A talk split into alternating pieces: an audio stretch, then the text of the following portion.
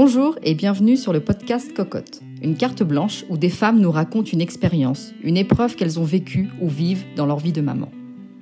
Souvent puissants, toujours touchants, ces podcasts se veulent avant tout informatifs et profondément humains. Si ces femmes ont accepté de se livrer, c'est parce qu'elles savent que leurs témoignages peuvent aujourd'hui en aider d'autres.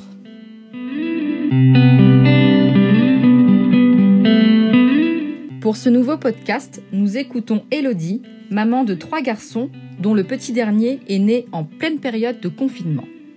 Elle nous raconte avec humour et émotion cet accouchement hors norme.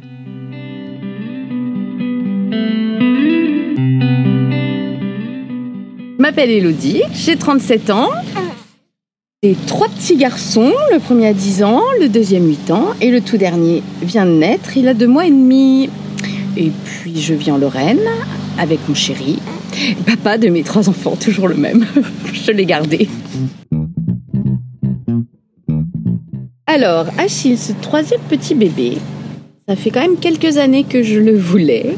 Fait de nombreuses années. Euh, Mon deuxième, il a 8 ans. Euh, je pense que dans la foulée, j'aurais bien enchaîné sur, euh, sur un troisième, mais le papa était, était frileux, on va dire. Depuis 2016, en fait, on essayait d'avoir un bébé. En 2017, je suis tombée enceinte et j'ai fait une fausse couche. Et du coup, ça nous a un petit peu refroidi dans notre élan. Euh, surtout le papa, encore une fois, qui du coup euh, n'était plus trop prêt. Et euh, ben on s'est laissé vivre en fait. J'ai pas repris contraception. On s'est laissé vivre en se disant. euh, moi, j'espérais très très fortement tomber enceinte. Et euh, on on s'est pas mis la pression. On s'est laissé, voilà. On, a laissé faire euh, les choses. Et je suis tombée enceinte l'été dernier, donc en, en 2019. Bizarrement, c'était un été où tout allait très bien. J'étais très détendue. Le papa aussi. On s'est retrouvés. On a passé des bonnes vacances en famille. Et je suis revenue avec un petit cadeau. Comme quoi le, le psychique et le psychologique euh, ont beaucoup joué dans cette histoire. Donc Achille, c'est un bébé qui est un petit bébé bonheur. Alors, je suis tombée enceinte l'été dernier, en août 2019. Donc, de mon troisième petit garçon. C'était un bébé que j'attendais depuis très longtemps. Ça faisait quelques années que, que moi, je voulais un troisième. Mon conjoint était un peu plus réticent.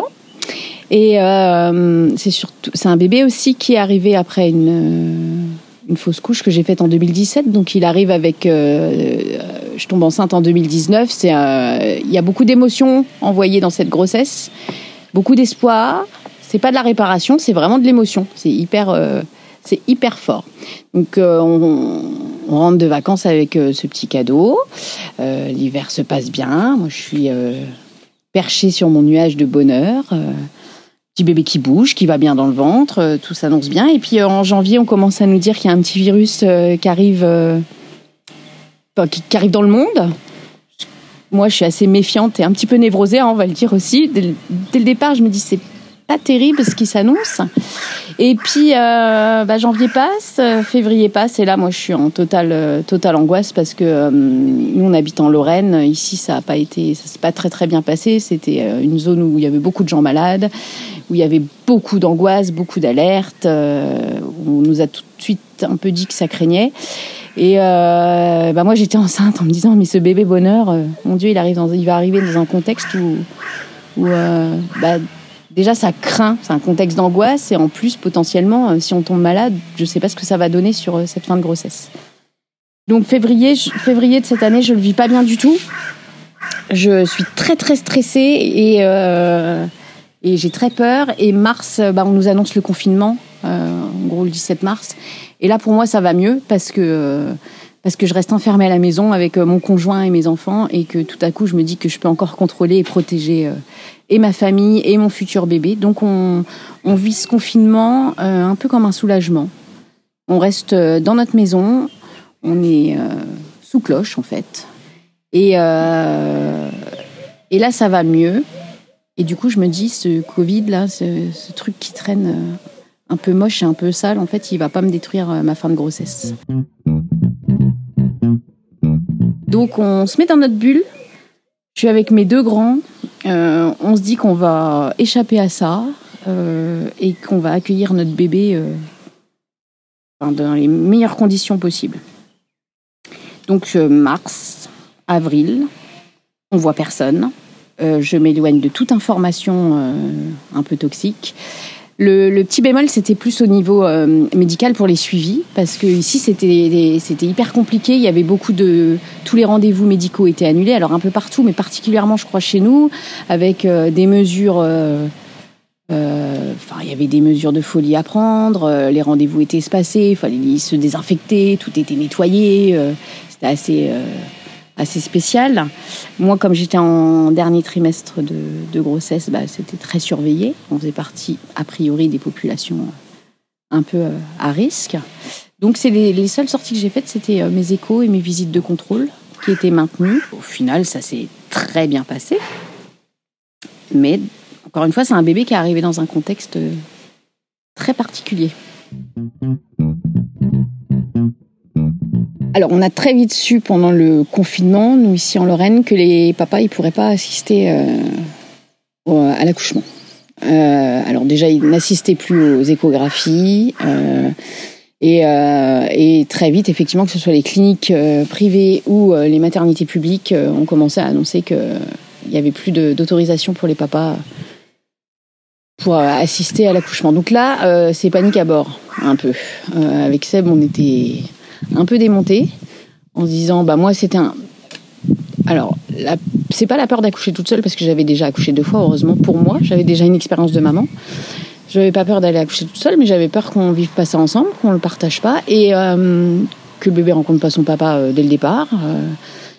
du coup peur pour le lien père enfant et peur de me dire que si jamais il y avait un souci et eh ben pour le coup, il n'était pas là, quoi. Donc j'étais toute seule pour faire euh, face potentiellement à ça.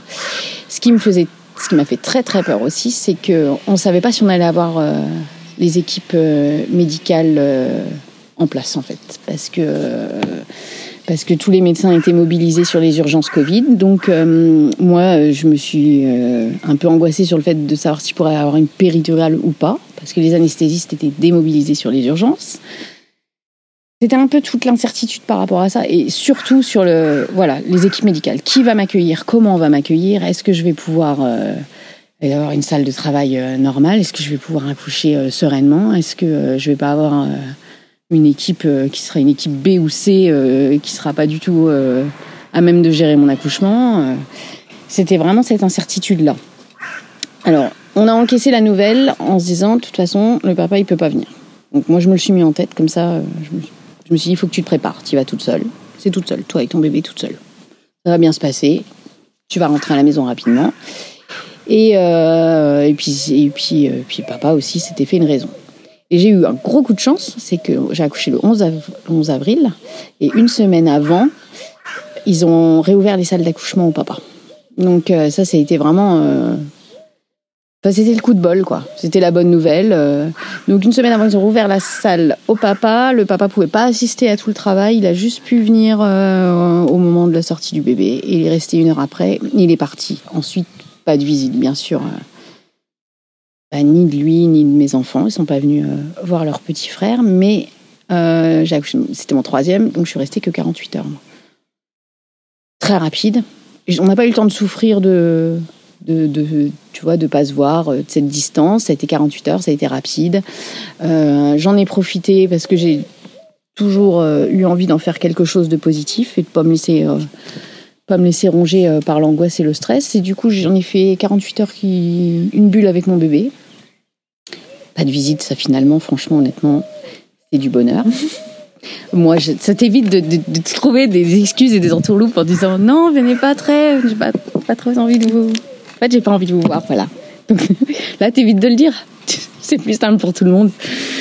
C'était bien, j'étais parfaite dans ma bulle. Je suis pas passée pour la méchante comme ça. Ça, c'est dire. Ce qui est vrai, ce qui est à retenir, c'est que les équipes médicales euh, sur place, les sages-femmes, les puères, euh, même les gynécos, en fait, il y avait une espèce de bienveillance et d'amour. Il, fallait qu'ils compensent, je pense, le, la, l'absence, pour le coup, des papas, de la famille. de tout l'entourage que tu as quand tu accouches. T'as toujours, t'es inondé d'amour en général quand tu accouches. Et bah là, il y avait, il y a, personne quoi. Donc tu te retrouves avec des équipes qui, enfin moi j'ai eu de la chance dans la vraiment cool quoi. Avec qui tu partageais vraiment des moments. Il y avait beaucoup de bienveillance, beaucoup d'attention. en fait, elle compensait. Et et cet accouchement, je le vivrai pas du tout comme un traumatisme. Encore une fois, j'ai eu de la chance que tout se passe bien. Hein. Mais euh, ça restera un bébé qui est né dans le Covid. Un bébé qui n'a pas vu personne, euh, qui n'a pas pu créer de lien très très vite euh, avec sa famille. Beaucoup avec moi, hein. pour le coup, il est très très très collé à moi. Je pense que ça fera quand même des enfants qui seront très collés à leur maman.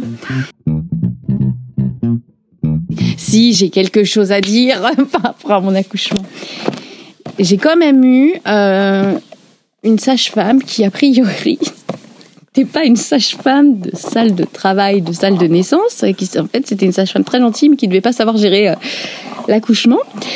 Donc, euh, voilà, Elodie s'allonge sur son lit avec ses douleurs. On lui pose sa petite péridurale. Oui, je parle souvent de moi, la troisième personne. Ça permet de me détacher de la situation. Donc on me pose la péridurale. Et on me dit, euh, vous allez vous gérer vous-même, vous dosez en fonction de vos, contractions, de la douleur. Moi, je me dis, je suis une warrior, je ne vais pas trop m'en mettre. Et puis, euh, bah, je suis une warrior, mais au bout d'une heure, ça, pique encore beaucoup. Au bout de deux heures, j'ai des petites larmes à l'œil. Je me dis, wow, qu'est-ce que c'est? Ça fait mal. Et puis ça continue comme ça. Et au bout de trois heures, j'ai encore super mal. Et puis euh, la sage-femme, elle passait euh, Tout va bien? Ben, Je sais pas, ça marche pas la péridurale, ça pique beaucoup quand même. J'en ai déjà eu deux des péridurales, je sais ce que c'est.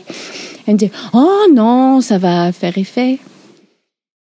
Euh, au bout d'un moment, ça faisait pas du tout effet, donc j'ai un peu insisté pour qu'elle regarde quand même. Et en fait, bah, j'ai eu de la chance. Hein. J'ai une sage-femme qui, bah, qui m'a pas branché ma péridurale, qui a laissé le bouchon dans mon dos et qui l'a pas branché. Ça n'existe pas, ce qui paraît, ça n'arrive jamais. Hein. C'était cadeau, c'était pour moi. Oh, bah j'ai pas branché votre péridurale. Voyez. Bah, je dis mon nom, quel con. oh, bah j'ai pas branché votre péridurale, je suis désolée, il y a tout le liquide qui est par terre. Bah, je comprends que vous ayez mal. Voilà. Ça, c'est fait. Donc, euh, bah, je me suis pas énervée, hein. été très gentille. Heureusement que j'étais sous hormones, beaucoup. Euh, donc j'ai accouché bah, un peu euh, sans péridurale. Hein. Enfin, le lit a eu de la péridurale, mais, mais pas moi.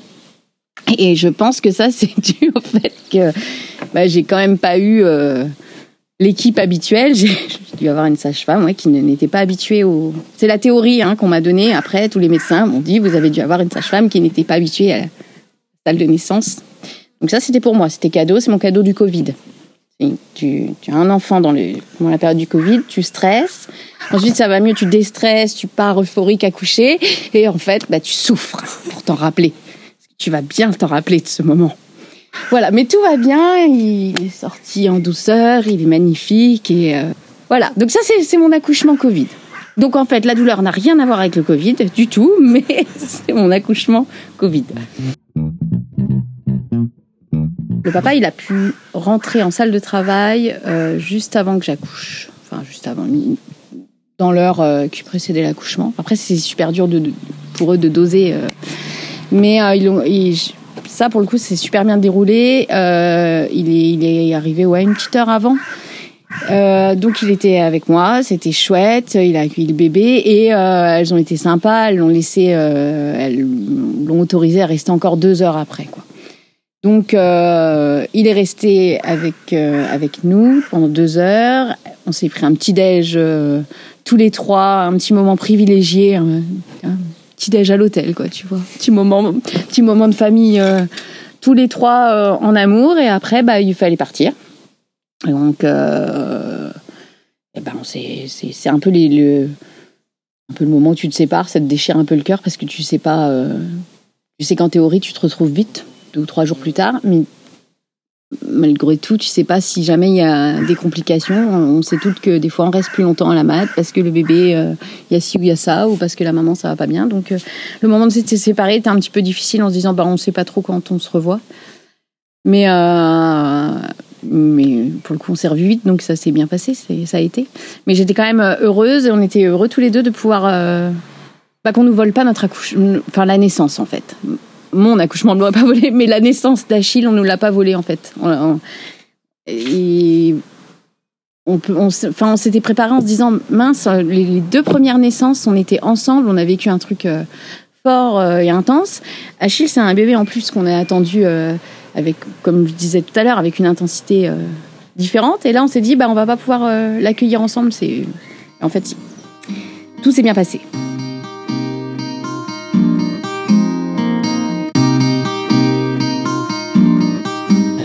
Écouter. Ça, tu mettras dans le bêtisier aussi.